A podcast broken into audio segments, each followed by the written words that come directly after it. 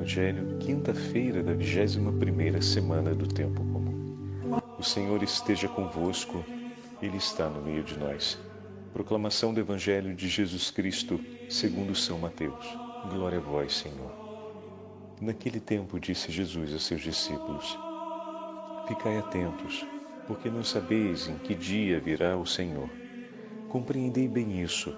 Se o dono da casa soubesse a que horas viria o ladrão, certamente vigiaria e não deixaria que a sua casa fosse arrombada. Por isso, também vós ficais preparados, porque na hora em que menos pensais, o Filho do Homem virá. Qual é o empregado fiel e prudente que o Senhor colocou como responsável pelos demais empregados para lhes dar alimento na hora certa? Feliz o empregado cujo Senhor o encontrar agindo assim quando voltar. Em verdade vos digo, ele lhe confiará a administração de todos os seus bens. Mas se o empregado mal pensar, meu senhor está demorando, e começar a bater nos companheiros, a comer e a beber com os bêbados, então o senhor desse empregado virá no dia em que ele não espera, e na hora que ele não sabe, ele partirá ao meio e lhe imporá a sorte dos hipócritas. Ali haverá choro e ranger de dentes. Palavra da salvação. Glória a vós, Senhor. Quinta-feira da vigésima primeira semana do tempo comum, em nome do Pai, do Filho e do Espírito Santo. Amém.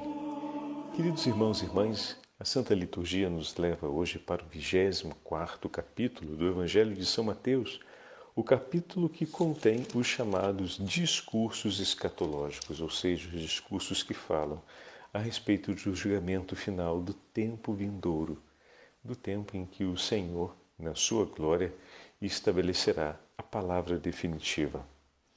E como tivemos a oportunidade de observar hoje, durante a leitura do Evangelho, o trecho que ouvimos se divide em dois discursos que se encontram sobre o mesmo elemento. Um fala sobre a matéria da vigilância e o outro fala sobre a escolha de vigiar. Vigiar não é outra atitude, se pudéssemos resumir todo o Evangelho de hoje em uma única expressão. Vigiar não é outra atitude senão permanecer na escolha feita por Cristo. E que escolha é essa de viver segundo o Senhor e viver praticando a caridade? Não há outra forma de mantermos a comunhão com o Senhor que não seja essa. Como assim, Padre? E a profissão de fé da qual falamos esses dias?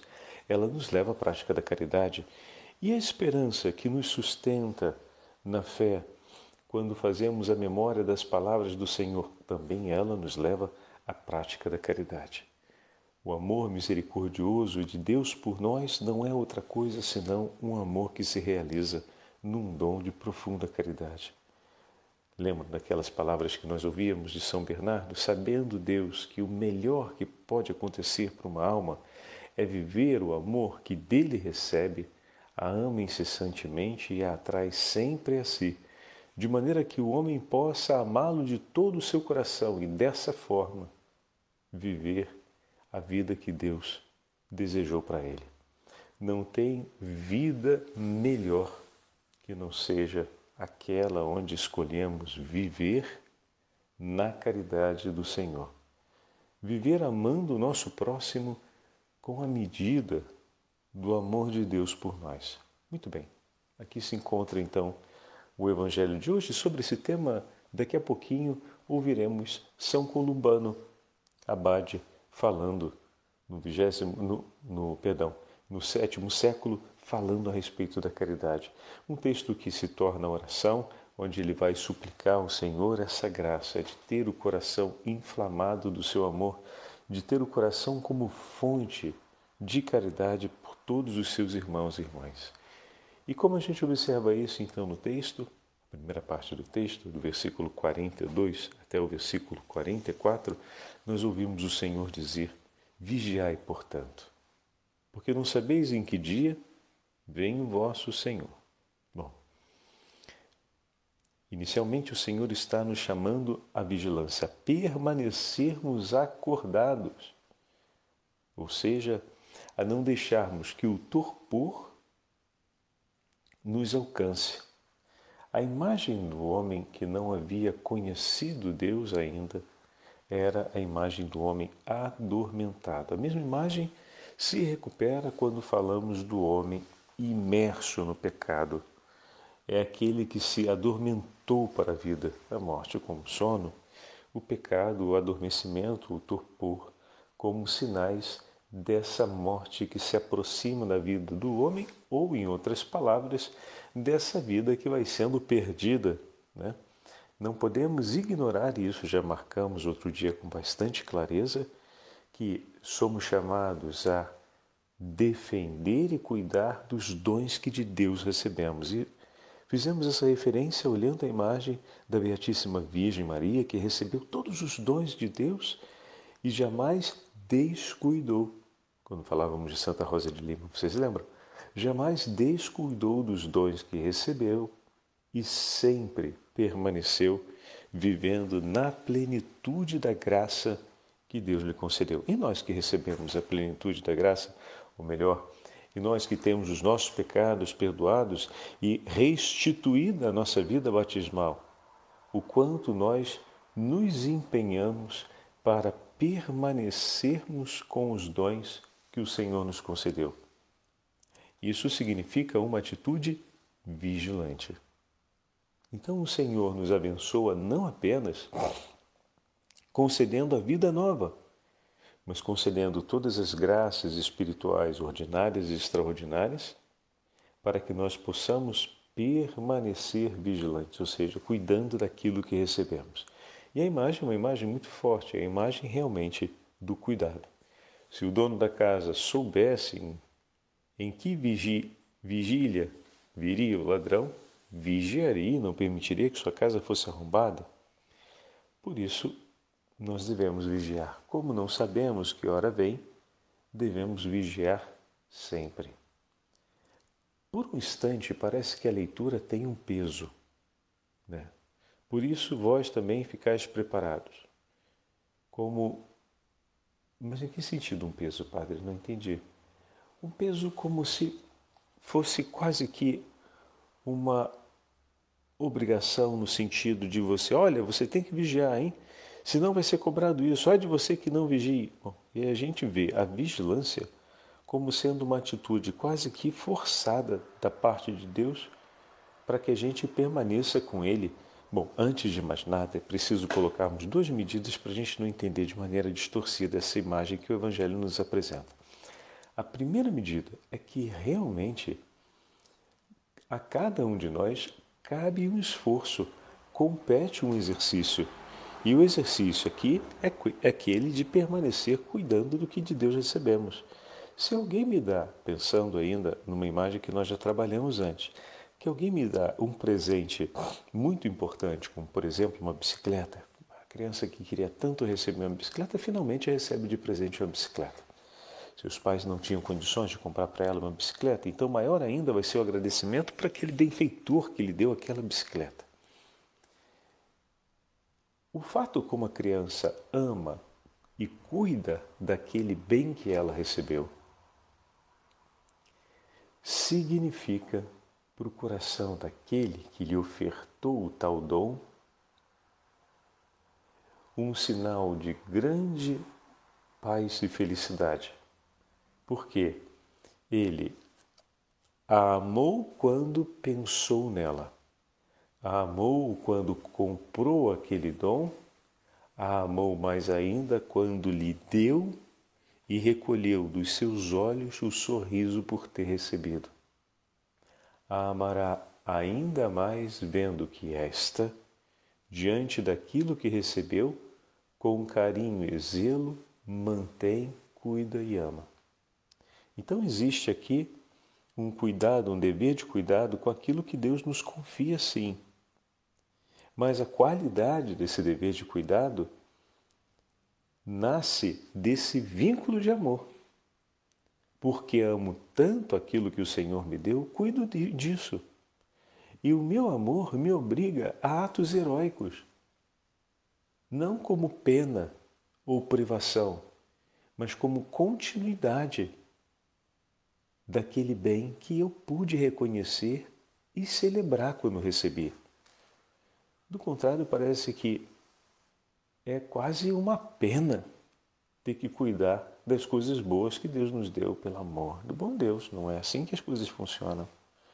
Não se trata de uma pena, não somos apenados por cuidarmos dos tesouros de vida eterna que Deus nos concedeu. Esses tesouros, conhecendo seu valor e conhecendo quem os oferta, nasce no nosso coração ou crescerá no nosso coração e enfim se fixará aquela vontade de corresponder, cuidando dos bens recebidos e alegrando o coração daquele que nos ofereceu tais bens pela forma como cuidamos deles. Então, esse é um vínculo real. E existe uma obrigação real, mas a medida dessa obrigação e desse vínculo é que são decisivas. Precisamos entendê-las e vivê-las a partir daí. Essa é a primeira coisa. A segunda coisa importante a termos presente nessa primeira parte do Evangelho é que, ao defender a casa do ladrão, o ponto de partida não está na possibilidade de lhe ser tirado aquilo, mas no desejo de não querer perder. Pela sua casa, o pai de família empenha o máximo de si. Então não se trata de uma conquista só para si, ou o risco de ser defraudado de algo, mas trata-se de zelar por algo que também para as pessoas que eu amo significa um grande bem.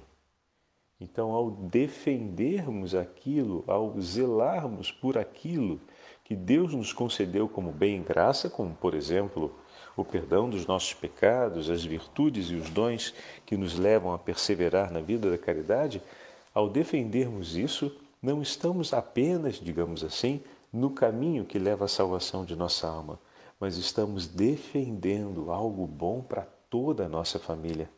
É uma forma de viver na resposta ao amor a Deus, o amor pelo próximo. Toda vez que você busca defender os tesouros que Deus te deu, você está separando o melhor de si pelo bem do teu irmão e da tua irmã, pelo bem da tua casa, pelo bem da tua família, pelo bem de todos nós que somos comunidade cristã. Ali você oferece por nós um grande presente. Não só Deus recolhe os méritos desse empenho e se alegra, mas também nós recolhemos os méritos desse empenho e por isso somos chamados a nos alegrarmos com cada ato de perseverança e de cuidado que nossos irmãos e irmãs têm com as coisas que Deus lhe concedeu. Tenho tido esse hábito? Olha aqui uma coisa bacana. Tenho me alegrado com os meus familiares, amigos, com os meus irmãos de comunidade, todas as vezes que os vejo defendendo os tesouros de Deus, toda vez que vejo meu irmão agindo com maior piedade, vivendo a oração de maneira mais intensa, tenho me alegrado com isso, tenho tido a ocasião de poder participar ao outro a minha alegria e a felicidade que é vê-lo defendendo os tesouros de Deus é importante, meus irmãos. Como nos encoraja quando vemos as pessoas com quem convivemos observando que aquilo que o Senhor nos concedeu está sendo amado entre nós, porque ao reconhecer isso, nós também reconhecemos que aquilo que para você está sendo defendido como um tesouro é também para mim um tesouro. Então nos alegramos porque somos dois a olhar para aquela realidade, vendo nela um único valor. A segunda parte do Evangelho de hoje é a parábola do mordomo, onde então aqui a exuberância da caridade aparece com grande evidência. Quem é, pois, o servo fiel e prudente que o Senhor constituiu sobre os empregados para dar-lhe alimento em tempo oportuno. Olha o vínculo que se estabelece. Aquele dali foi escolhido pelo seu patrão para cuidar dos seus empregados. Ao longo da parábola, a gente compreende claramente que para esse patrão cuidar dos seus empregados é algo muito importante, é algo muito especial. Ele mesmo escolhe cuidar dos seus empregados com o máximo do seu amor e coloca alguém que esteja à frente de sua casa não apenas para cumprir uma função, mas para colocar em ato um coração que seja como o seu.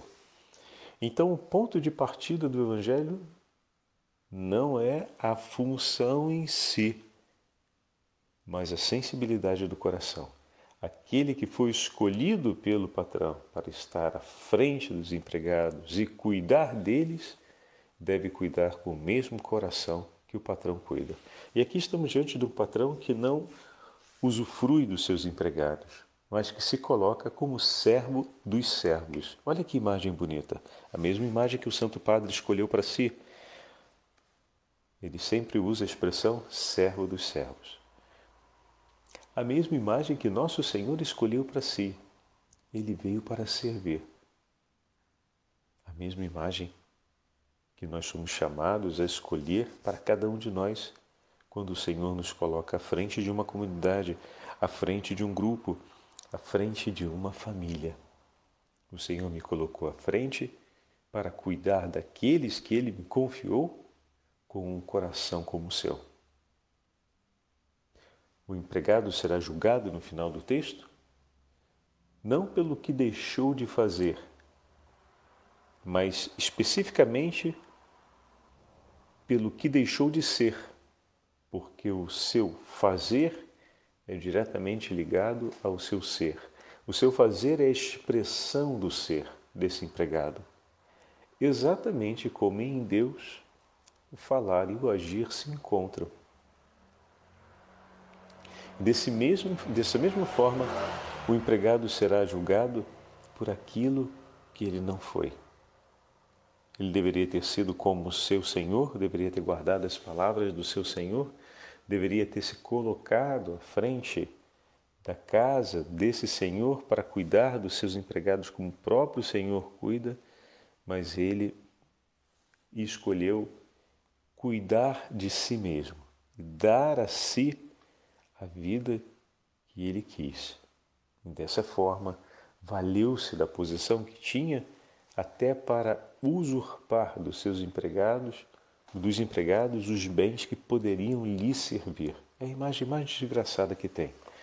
Do homem que acredita que a sua vida ela se realiza e ela encontra o seu parâmetro de felicidade em usar o quanto for possível de tudo que tiver ao seu alcance para cumprir os caprichos de sua vontade. infelizmente, ainda encontramos muita gente com essa disposição do coração e precisamos rezar por eles e, ao mesmo tempo, com um testemunho autêntico de vida cristã, zelarmos por esse caminho de conversão. O Senhor, quando nos chamou à conversão também, colocou ao longo do tempo na nossa vida inúmeros exemplos que nos inspirassem. Hoje eu e você somos sim nas mãos de Deus, chamados a sermos exemplos vivos de uma vida que vale a pena, a vida do Evangelho. O testemunho como cristão no mundo é esse testemunho inequívoco de que vale a pena escolher o Evangelho e viver guiado por Deus. Viver segundo o que o Senhor nos fala e não segundo o ímpeto e o desejo do nosso coração. Ouvindo o texto de São Colubano, vamos encontrar essa máxima sobre a caridade. Ouçamos. Irmãos, sigamos a vocação que nos chama da vida para a fonte da vida. Fonte não apenas de água viva, mas da eterna vida fonte de luz e de claridade. Dela tudo provém, sabedoria e vida, luz eterna. Interessante, está vendo? Sigamos a vocação que nos chama da vida para a fonte da vida. Então, fomos chamados para uma vida nova em Cristo, mas não apenas, mas também para sermos fonte de vida. Autor da vida é fonte da vida. Autor da luz é também fonte da luz. Portanto, desprezando o que se vê e ultrapassando o mundo até as alturas dos céus, busquemos quais peixes muito inteligentes e espertos, a fonte da luz e fonte da vida, a fonte da água viva, para bebermos a água viva que jorra para a vida eterna. Oxalá-te dignes admitir-me a esta fonte, Deus misericordioso, ó bom Senhor, onde eu, com os que têm sede de ti, beberei da onda viva, da fonte viva de água corrente, refeito por sua indizível doçura, esteja sempre unido a ela e a ela ligada. E diga quão doce é a fonte de água viva, donde nunca falta água que jorra para a vida eterna. Ó oh, Senhor, Tu és esta fonte, sempre, sempre desejável, sempre, sempre a ser bebida. Dá-nos sempre, Cristo Senhor, desta água, para que também em nós haja fonte de água viva que jorra para a vida eterna. Grande coisa peço, quem a duvida? Mas tu, Rei da Glória, sabe das grandes coisas e das grandes coisas prometeste nada maior do que tu, e te deste a nós, te destes por nós, te fizestes nosso. Rogamos, rogamos-te então que conheçamos o que amamos, porque não te pedimos dar-nos nada além disso, nada além de ti. Tu és o nosso tudo, meu Senhor Tu és a nossa vida, nossa luz, nossa salvação e nosso alimento, nossa bebida. Tu és nosso Deus. Rogo-te, nosso Senhor Jesus Cristo, inspira nossos corações com aquela brisa de teu Espírito e fere nossas almas, Senhor, com a tua caridade. Que cada uma de nossas almas possa, na verdade, dizer: Mostra-me o amado de minha alma porque estou ferida de amor. Desejo, Senhor, que se grave em mim e em meu coração esta ferida. Feliz a alma que assim foi ferida pela caridade. Esta busca fonte, esta bebe, e no entanto, sempre tem sede bebendo, e sempre aure desejando aquela que sempre bebe sedenta. Assim, sempre busca, amando, aquela que se cura ferindo. Que Deus e nosso Senhor Jesus Cristo, o bom médico eficaz, se digne ferir com a chaga da salvação o íntimo de nossa alma. A Ele, com o Pai e com o Espírito Santo, pertence a unidade e a glória pelos séculos dos séculos. Amém. Olha que maravilha, meus irmãos. Pedir um coração ferido de amor, para amarmos em Cristo a Deus Onipotente e a tudo aquilo que é amado pelo Senhor. Um coração ferido de amor que se deixa cuidar por Deus, ou seja, que vai derramar sobre ele o bálsamo do seu amor para que essa ferida seja curada. Mas quanto mais a cura, mais intenso é o desejo de amar, maior se torna a ferida de amor. Uma imagem muito delicada, mas que nos ajuda a compreender também a profundidade infinita do amor de Deus.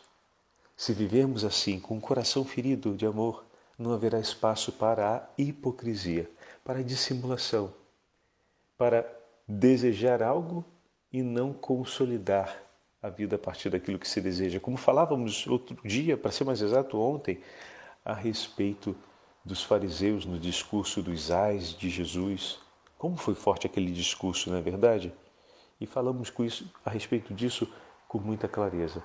Se deixarmos, o coração se habitua a levar uma vida separada daquela que é desejada a partir dos atos de Deus, do amor de Deus por nós.